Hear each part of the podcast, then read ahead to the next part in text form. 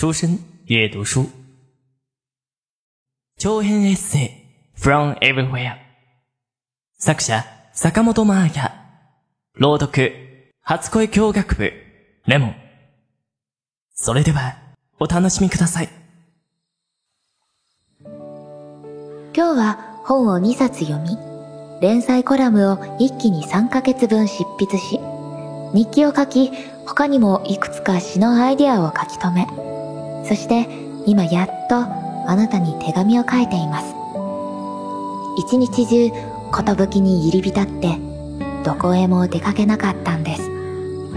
竹子さんは、引きこもりなんてちょっと心配していましたけどね。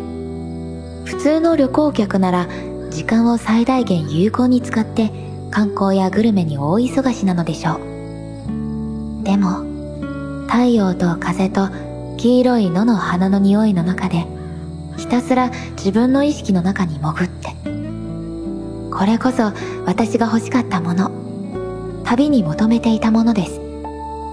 読んでいた本の気に入ったフレーズを頭の中で反芻するときあるいはペンを片手に言葉を探して思案しているとき顔を上げた私の視線の先には広大な緑の山々があるわけです、ここが自分の家だったらどんなに良いだろう。座っているだけでいろんなインスピレーションが湧いてくる不思議な場所。今晩、とても面白いことがあったのです。オーナーが休養で、どうしても二人揃って外出をしなくてはならない。数時間だけ留守番をさせることになるけど構わないかというのです。もちろん私は平気だけれど、きっと知り合ったばかりの人に留守を任せるのは不安なのかなと思っていると、心配なのは犬のことだったのでした。竹子さんの20年来の相棒、パグの太郎さんは、お年寄りなので時折苦しそうな咳をします。そんな太郎さんのことが、竹子さんはとっても気がかりなのです。太郎がね、もう年寄りだから二人揃って家を開けてから帰ってくると興奮しすぎて気絶しちゃったことがあったのよ。そうなったら怖いから最近出かけないようにしていたんだけど。それでせめて私がいれば少しは気が紛れるかもしれない。ということみたい。これは重要な任務です。二人が留守の間にもし太郎さんに何かあったら大変だもの。携帯の番号を教えてもらって、ほんの2、3時間、太郎さんとお留守番を仰せつかりました。その間、好きなようにしていて。テレビをつけてもいいし、ピアノを弾いたっていいし、ね。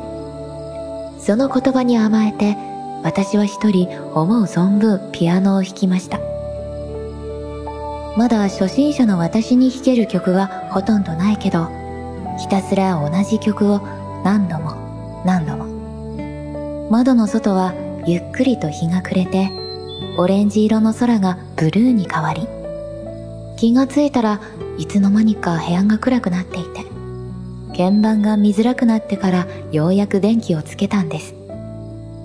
そのくらい夢中で弾き続けていました。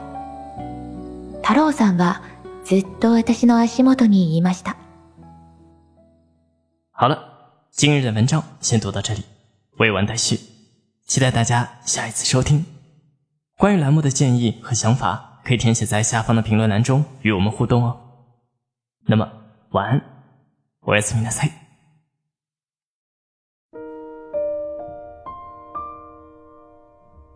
您现在收听到的声音来自于出生日语。 想了解更多日本资讯，学习日语知识，欢迎关注微信公众号及新浪微博“出生日语”。初恋日語、日本語との初恋。